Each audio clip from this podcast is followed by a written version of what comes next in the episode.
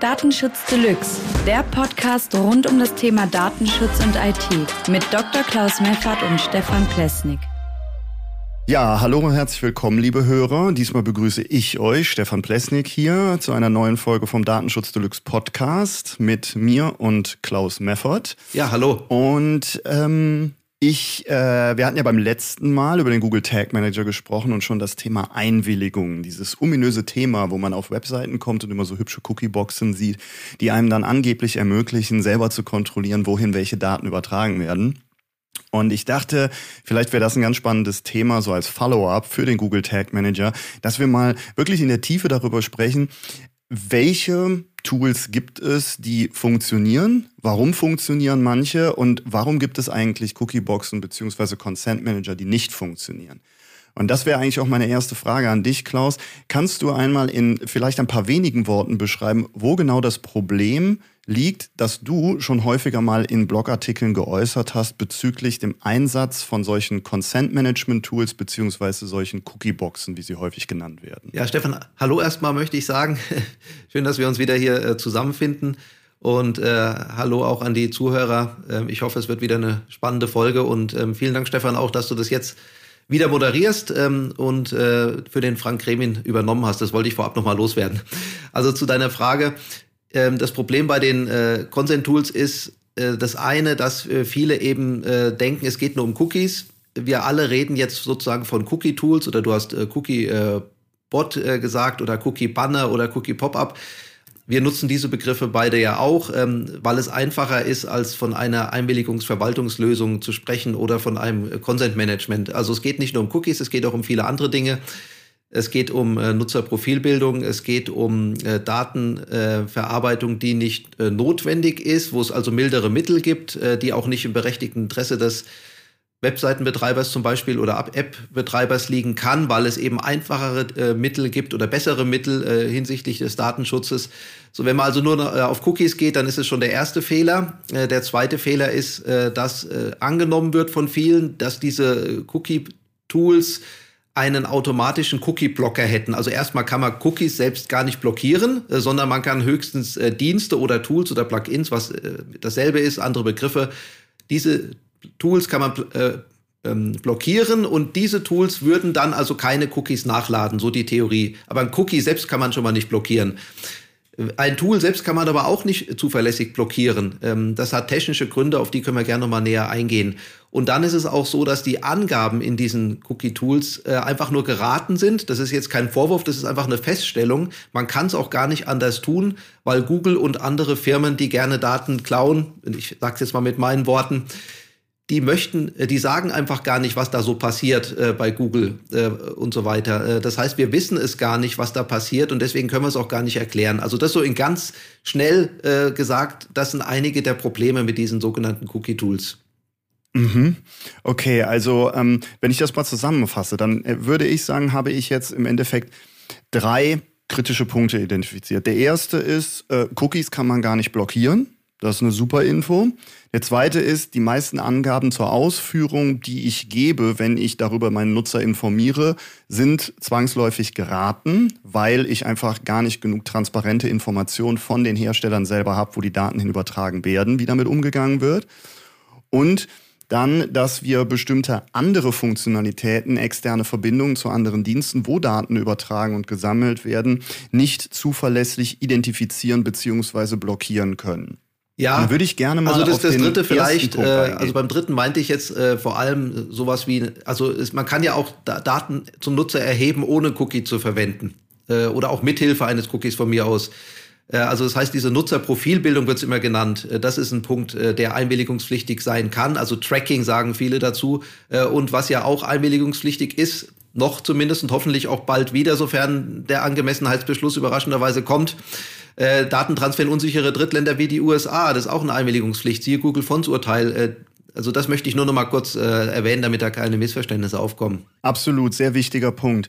Ähm, klär mich mal bitte kurz auf. Du sagst, Cookies kann man nicht blockieren. Ich glaube, das ist vielen Leuten nicht klar. Was ist überhaupt der Unterschied zwischen einem Cookie? Also was genau ist wirklich ein Cookie und wo liegt der Unterschied zwischen anderen Diensten, die du gerade angesprochen hast?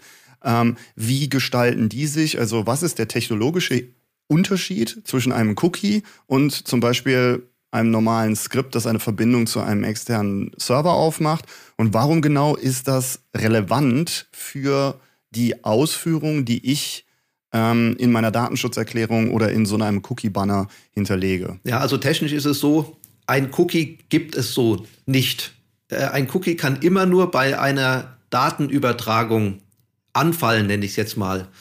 Ähm, ein, äh, das Cookie selbst ist ja ein Zugriff auf das Endgerät des Nutzers. Äh, äh, das heißt, es wird eine Information im Endgerät des Nutzers abgespeichert, nämlich in Form eines äh, Cookies und später dann wieder auf diese Information zugegriffen. Dann sagt man, man greift auf dieses Cookie zu. Und wie, wie passiert das? Dieses Speichern im Endgerät des Nutzers kann nur so stattfinden, dass der Nutzer im Browser eine Adresse eingibt zum Beispiel. Also wir könnten auch eine App nehmen, aber beim Browser ist es einfacher zu verstehen, wenn es um Webseiten geht. Der ruft also eine Webseite auf, der Nutzer. Die Webseite, die lädt zum Beispiel Google Analytics nach als Skript und dieses Skript äh, äh, sozusagen schickt dann ein Cookie mit zurück zum Browser des Nutzers, also auf die Webseite, über die Webseite, die, die Google Analytics geladen, geladen hat. Und äh, beim Zurückschicken sozusagen äh, kriegt der Browser mit, da ist ja ein Cookie mit zurückgekommen, also Cookie-Information muss man sagen. Das Cookie selbst gibt es zu dem Zeitpunkt noch nicht, denn ein Cookie gibt es nur im Endgerät des Nutzers. Das sind die Informationen, die nötig sind, um ein Cookie zu bauen. Das Erbgut sozusagen wird mitgeschickt. Und dann wird äh, dieses Erbgut im Endgerät des Nutzers abgelegt und somit wird es ein äh, Cookie.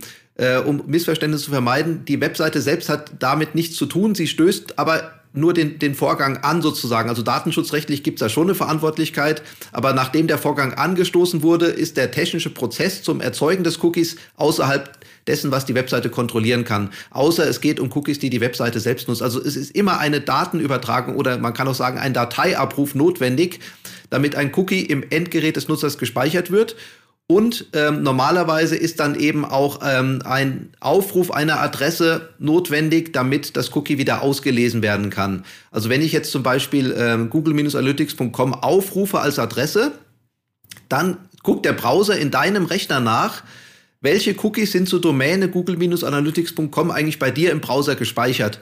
Und alle diese, die zu dieser Domäne passen, die jetzt gerade aufgerufen wurde, über die Adresse im Browser oder über eine Webseite, die diese Adresse aufruft, werden automatisch vom Browser an diese Zieladresse mitgeschickt. Da kann niemand sich gegen wehren. Weder die Webseite, die Google Analytics einbindet, noch du, also im gewissen Rahmen, aber im normalen Prozess nicht. Äh, noch der Empfänger äh, dieses Cookies kann sich dagegen wehren. Er will sich auch nicht dagegen wehren, aber selbst wenn er es wollte, könnte er sich dagegen gar nicht wehren. Okay, das bedeutet, wenn ich das jetzt richtig verstanden habe, äh, sagst du, ein, ein Cookie an sich wird nicht äh, geschickt, sondern wird schon im Endgerät selbst erzeugt, aber die Information, um es zu erzeugen, kommt von außen und wird noch nicht mal hauptsächlich von den Website, von der Webseite, die ich aufrufe, jetzt auf mein Gerät gebracht, sondern von dem externen Dienst, zu dem die Verbindung über die Webseite, die ich eigentlich aufgerufen habe, erzeugt wird. Und dann ist ein Cookie am Ende des Tages eine kleine Datei, weil man sagt immer so häufig, Cookies seien Textdateien. Aber ich habe bei dir mal die Aussage gehört oder irgendwo wahrgenommen, äh, dass es eben keine Textdateien sind, sondern es was anderes ist. Aber was genau ist denn, steht denn jetzt in so einem Cookie drin? Steht da was drin, was ich lesen kann, oder steht da was drin, was nur Maschinen lesen können? Also äh, Vorab, ein Cookie ist weder eine Datei noch klein. Äh, ich möchte es auch kurz erklären. Okay. Äh, der Browser speichert Cookies in einer Art und Weise ab, wie er es möchte. Das wissen wir beide nicht. Äh, später, wenn wir uns den Browser angucken, wissen wir es, aber es gibt, es kann ja beliebig unendlich viele Browser geben und ich könnte meinen eigenen Browser programmieren und müsste dir auch nicht sagen, wie ich diese Cookies abspeichere. Also du müsstest dir alle Browser ja, der Welt angucken und ähm, natürlich wird alles irgendwie in Dateien abgespeichert. Aber wir reden ja auch nicht bei Auto von einem Haufen Materie. Ich meine, alles ist Materie, ja. Also es ist genauso, wenn wir ja, alles klar. als Materie bezeichnen, als wenn wir alles als Dateien bezeichnen. Also das kann man nicht machen, das ist Quatsch. Das heißt, ähm, Cookies werden heutzutage üblicherweise in, einem in einer Datenbank abgelegt. Ähm, und die Datenbank, die besteht natürlich auch im Endeffekt aus einer Datei, weil alles aus einer Datei besteht, mhm. was abgespeichert wird. Es ist halt so. Äh, aber dann von einer Datei zu sprechen, ist einfach nicht richtig, weil dann könnte man alles auf der Welt als Datei bezeichnen, was irgendwie in elektronischer Form gespeichert wird. Ähm, also Cookies äh, sind mhm. Informationsspeicher äh, oder Informationsträger, so muss man es sagen. Und was üblicherweise, also was mitgeschickt wird immer, ist ein Cookie-Name und ein Cookie-Wert. Bei Google Analytics zum Beispiel heißt mhm. es ja, glaube ich, äh, GA oder Unterstrich GA, äh, der Cookie-Name und der Cookie-Wert ist dann so ein Identifizierer, der es erlaubt, dich und jeden anderen Menschen der Welt eindeutig zu identifizieren. Man könnte auch bei einer Spracheinstellung äh, äh, Sprache könnte der Cookie-Name sein oder Lang wie Language und mhm. der Wert heißt dann DE zum Beispiel. Und dann gibt es noch Meta-Informationen, die da mitgeschickt werden, wie zum Beispiel die Lebensdauer. Äh, soll es ein Cookie nur über die aktuelle Sitzung, also bis der Browser geschlossen wird oder die Webseite leben? Oder soll das Cookie einen Tag lang existieren oder einen Monat oder ein Jahr? Und der Browser guckt dann, mhm. äh, ist die Lebensdauer des Cookies ähm, er, äh, erreicht und dann löscht der Browser das Cookie. Außer das Cookie wird erneut in der, innerhalb der Lebensdauer wieder äh, gesetzt oder gespeichert, dann beginnt die Lebensdauer von vorne. Äh, das heißt also, Cookies existieren äh, sozusagen bei dir in Form eines Namen und eines Wertes äh, mit den Zusatzinformationen wie Lebensdauer und ein paar anderen Dingen noch, Sicherheitseinstellungen. Und bei dem, der das Cookie erzeugt, der schickt einfach nur mit ein paar Metainformationen zusammen den Cookie-Namen und den Cookie-Wert mit. Es ist aber technisch kein Cookie, sondern es ist einfach nur ein Name und ein Wert. Und bei dir ist es auch ein Name und ein Wert, nur dass es eben abgespeichert wird im Browser und Cookie genannt wird, weil Cookie eben spezielle Eigenschaften hat. Ein Cookie hat spezielle Eigenschaften. Deswegen wird es Cookie genannt. Aber ein Cookie existiert mhm. nur bei dir. Wenn der Empfänger, also der das Cookie äh, ausliest sozusagen, in dem seine Adresse aufgerufen wird, die zu einem Cookie passt, aufgrund dessen der Browser dieses Cookie dann mitschickt, oder den Cookie-Namen und Wert, muss man sagen. Beim Empfänger ist es eben ein Cookie-Name und ein Cookie-Wert. Okay, ähm, nur mal kurz äh, da, daran anknüpfend. Bedeutet das jetzt, du hast äh, gesagt, wenn der äh, Cookie-Sender den, das, das Cookie ausliest, also die Anfrage zum Auslesen stellt, dann liest er das für seine Domain aus. Bedeutet das, ich kann von der Domain, von der ich die Anfrage stelle an ein Endgerät oder über eine Webseite an ein Endgerät, nur das Cookie auslesen, was zu meiner Domäne passt, oder kann ich die Domäne frei wählen, zu dessen Cookie-Informationen ich auslösen möchte? Ja, das ist eine sehr, sehr gute Frage. Also, also ähm, Zunächst ähm, fragt niemand nach, ob er ein Cookie auslesen darf, sondern er, äh, es wird eine Adresse aufgerufen und dabei wird das Cookie, wenn es da ist, mitgeschickt. Und wenn es nicht da ist, wird es nicht mitgeschickt. Ah. Und wenn ah. zehn Cookies da sind, werden okay. zehn Cookies mitgeschickt. Der Empfänger kann sich nicht dagegen wehren. Es passiert immer. Ja, also das heißt, mhm. äh, dieser Zugriff auf das Endgerät äh, in Form von Cookie Zugriffen passiert immer, wenn es Cookies gibt, die zu der Domäne passen von einer Adresse, die gerade aufgerufen wird. Äh, und gerade aufgerufen heißt, entweder gibst du diese Adresse direkt im Browser ein, dann ist es die Webseite, die du aufrufst, mhm. oder die Webseite ruft eben diese Adresse auf, indem sie ein Tool einbindet, wie Google Analytics zum Beispiel. Oder auch Google Maps oder Google Fonts könnten auch Cookies haben, haben sie jetzt aktuell nicht, aber äh, so könnte es sein. Äh, und deine Frage. Okay, mich stopp, ich muss dich kurz unterbrechen, um das, um das für, für die Zuhörer klarzumachen, weil das ist ein ganz wichtiger Punkt, den haben, glaube ich, die meisten Menschen noch nicht wirklich verstanden. Das, was du sagst, bedeutet, habe ich auf meinem Rechner eine Cookie-Information, die zum Beispiel zu www.facebook.com gehört.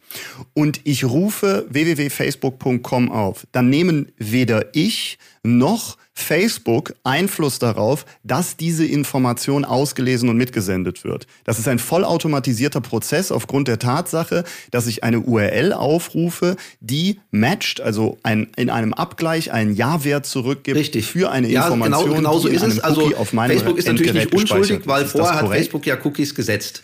Äh, und okay. man ist perfid das, aber das wolltest du auch nicht sagen, das ist richtig. Also das perfide ist ja, äh, nein, das ist klar. kleine Webseite ja, würde das, das Facebook-Plugin nutzen oder Facebook Connect nee. oder Facebook Pixel, wie auch immer man es nennt.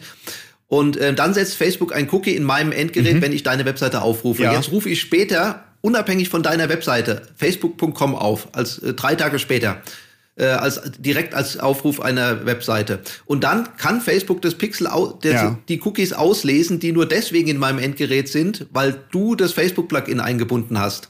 Also das heißt, Facebook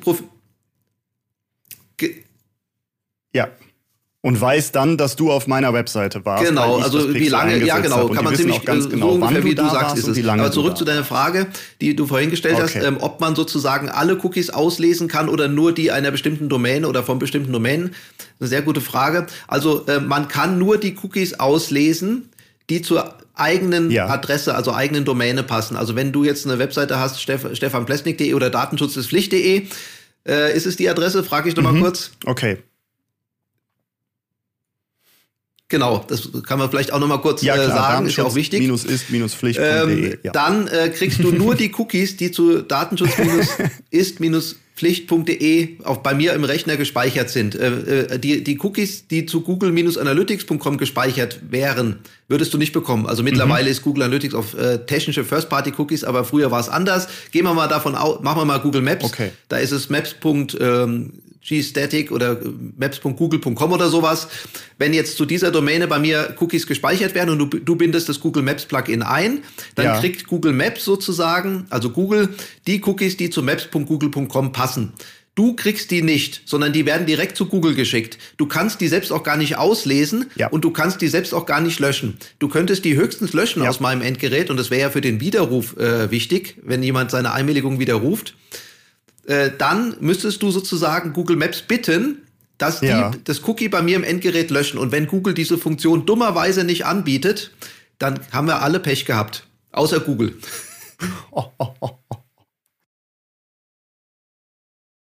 Ja, und äh, dummerweise heißt natürlich, dass sie das auf keinen Fall anbieten, weil die verdienen mit Daten Geld und mit Profilbildung und dementsprechend wären die ja schön blöd, wenn die sowas anbieten würden auf einem einfachen Weg. Ja, also ich, ich würde ähm, dir an sich recht geben, du hast vollkommen recht, so kann man sagen, aber ich würde sogar sagen, Google kann es sogar anbieten. Vielleicht machen sie es sogar, ich weiß es gar nicht. Ich glaube es nicht, sonst hätte ich es gehört, weil die meisten sind, äh, ich will, will jetzt niemandem zu nahe treten, entweder zu dumm oder wollen nicht oder wissen gar nicht, dass sie diese Funktion aufrufen können. Und die Cookie-Tool-Anbieter, also die kriegen es erst recht nicht hin und die wollen sich die Mühe gar nicht machen. Die machen das erst, wenn es dann irgendwann mal ein Urteil gibt. Ab dann äh, angeblich ja. wäre die Rechtslage so, wie sie dann ist, weil es dann ausnahmsweise mal ein Gericht festgestellt hat. Aber selbstverständlich gilt irgendwas auch jetzt schon, nur wenn es ein Gericht auch noch nicht festgestellt hat. Ich meine, ähm, wir brauchen nicht für jedes, für jede Frage eine, äh, eine Antwort von einem Gericht, um zu wissen, was richtig und falsch ist. Also man kann natürlich sagen, äh, wir wissen es wirklich nicht oder wir, wir gehen davon aus. Ähm, das ist eine philosophische Frage, da müsste man in die Juristerei tiefer einsteigen.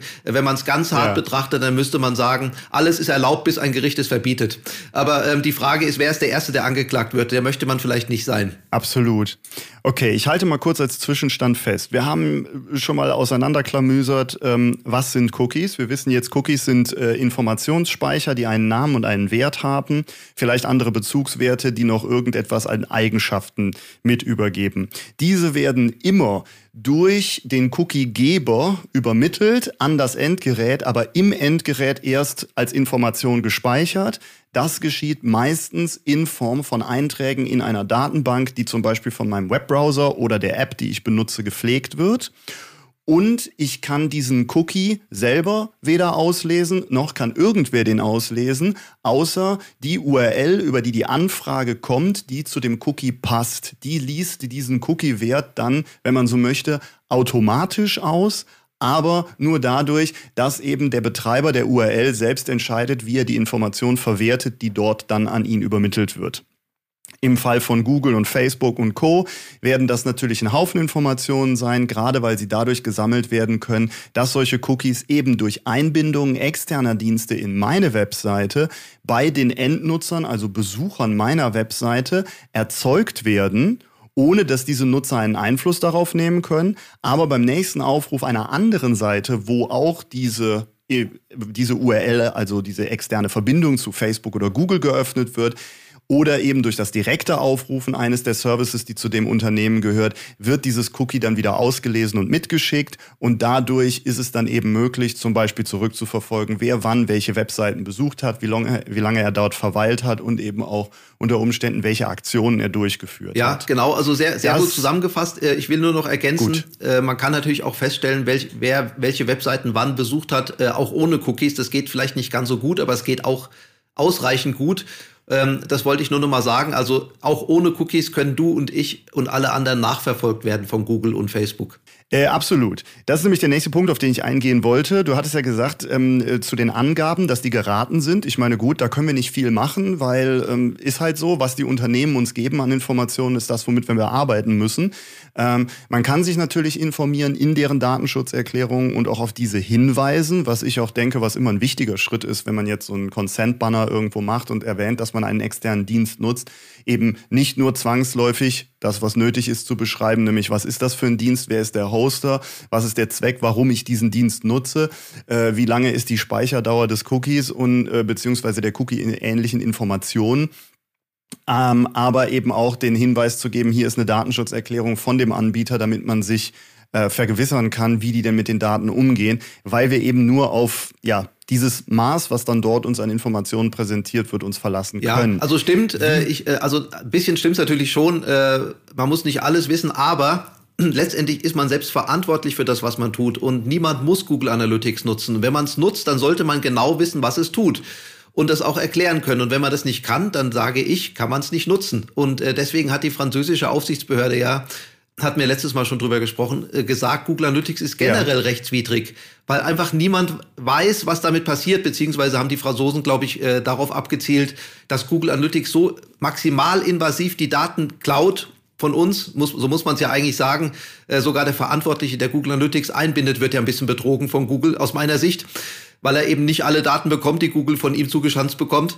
Äh, also Google macht da so viel Unsinn mit, mit diesen Daten, äh, dass man das gar nicht mehr beschreiben kann. Äh, und wir wissen es ja auch alle ja. gar nicht. Also deswegen, wer verantwortlich ist, der muss einfach wissen, was passiert. Und wenn er es nicht weiß, dann soll er es gefälligst nicht tun. Das sage ich.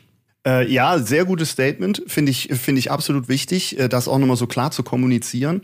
Ähm, jetzt nochmal, lass uns mal zum Ende kurz auf einen Punkt eingehen. Und zwar ähm, haben wir jetzt im Endeffekt gelernt, dass ähm, der Begriff Cookies, das haben wir gerade beschrieben, was das ist und zusammenfasst, aber sie werden eben auch erst dann relevant, wenn eine URL aufgerufen wird, die diese Informationen sendet, damit diese Informationen auf dem Endgerät gespeichert werden. Bedeutet, durch externe Verbindungen meiner Webseite zu anderen Services, die ich selber nicht kontrollieren kann, lasse ich diese unkontrollierbaren Cookie-Informationen äh, in den Prozess der Versendung geben und auch in den Prozess der Abspeicherung auf dem Endgerät des Nutzers. Wenn ich jetzt aber diese Webseite betreibe, bin ich ja dafür verantwortlich, den Nutzer darüber zu informieren, zu welchen Zwecken ich äh, diese Verbindungen öffne. Und du hast ja gerade schon angesprochen, ähm, äh, man muss das nicht nutzen. Es gibt keine Notwendigkeit, Google Analytics zu nutzen. Es gibt wahrscheinlich für einen Haufen von Services, äh, die man jetzt so kennt aus Webseiten, keinen Grund, den man wirklich verargumentieren kann, warum das notwendig ist. Also ich denke jetzt an Facebook Remarketing Pixel, ja.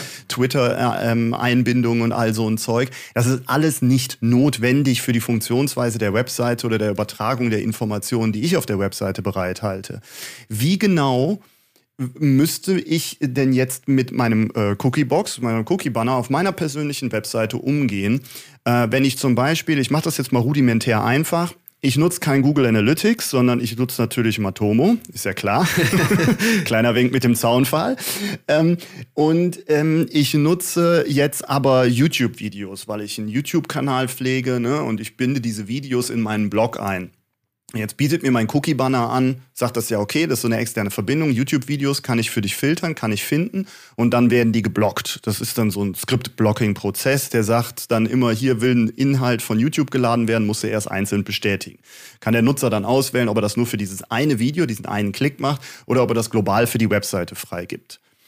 Wie genau läuft denn jetzt der Prozess? Wie, ab wann weiß ich sicher, dass ich keine Daten äh, keine Verbindung zu YouTube geöffnet habe, bevor der Nutzer geklickt hat, weil das muss ich ja, ja sicherstellen. Also das vielleicht nur ganz kurz, weil wir äh, schon ein bisschen am Ende der Zeit sind. Ähm, wenn ich ja. genau wissen will, muss ich eine technische Analyse machen. Äh, ich kann das selbst machen über mhm. die äh, Entwicklerkonsole im Browser. Die Taste F12 ist es im Firefox zum Beispiel. Äh, ich rufe ja. ruf die Taste F12 auf, äh, wähle dann den Karteirater Netzwerkanalyse und rufe dann die Seite auf, äh, die ich analysieren möchte. Und dann kann ich mir die Datentransfers angucken, die da stattfinden. Oder ich mache einen ähm, mhm. Webseitencheck, damit geht's einfacher. Den biete ich auf meiner äh, Webseite an, dr-dsgvu.de. Und da gibt's einen Webseitencheck, den kann jeder online nutzen. Da gebe ich einfach die Adresse einer Webseite ein und dann äh, scannt äh, mein Tool automatisch drüber und zeigt auch, welche Datentransfers äh, stattfinden. Das ist die einfachere Möglichkeit. Mhm. Okay, wunderbar. Das heißt, du sagst, die beste Möglichkeit ist es wirklich in der technischen Tiefe nachzuvollziehen, welche Verbindungen sind da. Und das geht nur, wenn ich den Analyseprozess starte, bevor ich die Verbindung zur Webseite öffne, um wirklich sehen zu können, welche Verbindungen werden da alle geöffnet. Und dann kann ich mir im Endeffekt nach der Einrichtung meines Cookie-Tools dadurch visuell einen Beweis holen, dass das Cookie-Tool richtig eingerichtet ist und richtig arbeitet. Ja, also ich würde dir dazu raten, das Cookie-Tool zu vermeiden. Äh, ich würde das Video entweder so einbinden, dass man kein Cookie-Tool braucht, äh, in, über ein Vorschaubild oder lokale Ablage, wenn es ein äh, kleines Video ist, oder ich würde ähm, bei größeren Unternehmen, die werden sicher auch ein CDN haben, wenn es so wichtig ist mit dem Video und können sich das auch leisten. Mhm. Ähm, brauchen sie YouTube nicht. Oder man kann da, wo das Video dargestellt werden soll, eine In-Place sozusagen äh, Abfrage machen. Da muss ich kein nerviges Pop-up machen. Okay, das ist sehr spannend. Ich glaube, über so eine technische Einrichtung würde es sich lohnen, nochmal einen Beitrag zu verfassen. Ja. Oder das in einem Video zu thematisieren, wo wir wirklich mal tutorialmäßig da drin vorgehen, weil gerade das ist jetzt auch eine neue Information für mich, die ich sehr spannend finde. Ich muss ganz ehrlich sagen, ich bin da eher so derjenige, der sagt so, ja, äh, wenn mir da jemand ein Tool anbietet, das mir hilft, das etwas galanter und einfacher abzubilden, bin ich der Erste, der, wenn es denn funktioniert, das nutzt. Aber natürlich gebe ich dir absolut recht, diese Cookie-Banner sind absolut nervig. Und ich glaube, das ist auch der Grund, warum dieses Thema für viele Menschen so ein Bauchschmerzthema ist. Und deswegen finde ich es super, dass du äh, da mal so in der Tiefe aufgeklärt hast, vor allen Dingen mal diesen Begriff geklärt haben heute. Was ist überhaupt ein Cookie? Was macht das Ding? Und wo entsteht überhaupt die Problematik? Und deswegen wäre am, zum, zum Schluss jetzt äh, mein Appell an alle Webseitenbetreiber, Überprüft die Verbindung vernünftig, die die Webseite aufmachen. Nutzt gerne das Tool vom Klaus auf äh, dr-dsgvo.de, um die Webseite zu checken. Ja. dr-dsgvo.de und dann könnt ihr da die Webseite checken. Dann könnt ihr euch sicher sein über die Verbindungen, die geöffnet werden und dann könnt ihr dahingehend eben auch die Cookie-Boxen richtig einrichten lassen, sodass die Skripte wirklich blockiert bleiben, bis der Nutzer eingewilligt hat. Und formuliert die vernünftigen Zwecke und die vernünftigen Absichten für die externen Verbindungen und seid nicht Spiegel online oder Stern online und ballert da 500 Tracking-Tools von allen möglichen Derivats-Statistikseiten rein, die ihr sowieso nicht auswerten würdet oder könnt, weil ihr gar keinen Überblick mehr haben könnt. Also ab 50 Tracker wird's irgendwann lächerlich, ist so meine Grundlage. Ähm, dass man da wirklich mal eine Kontrolle auch darüber bekommt, so äh, was ist denn überhaupt wirklich nötig und was mache ich denn mit den ganzen Analysedaten auch wirklich am Ende? Das ist ja auch die wichtige Frage, die man eigentlich für sich erstmal klären sollte. Ich danke dir vielmals, Klaus. Äh, war wieder ein schöner Morgen. Ich hole mir jetzt noch ein Käffchen und sage Tschüss an alle, die zugehört haben. Ja, Stefan, vielen Dank. Äh, auch vielen Dank äh, an die Zuhörer. Und Stefan, vielleicht beim nächsten Mal wieder ein Zitat, oder? Damit der äh, Frank seine Philosophie sozusagen wieder auflebt. ja, du hast vollkommen recht. Das, äh, ich ich schreibe es mir auf. Ich werde auf jeden Fall äh, ein Zitat mit einfließen ja, wird, lassen. Wird sehr gerne mache ich das. Ja. mache ich sehr gerne. Gut. Tschüss. Okay. Tschüss. Das war Datenschutz Deluxe. Du willst mehr spannende Themen oder Kontakt zu uns? Dann besuche Klaus Meffert auf seinem Blog Dr. DSGVO und Stefan Plesnik auf seinem YouTube-Kanal Datenschutz ist Pflicht. Bis zum nächsten Mal.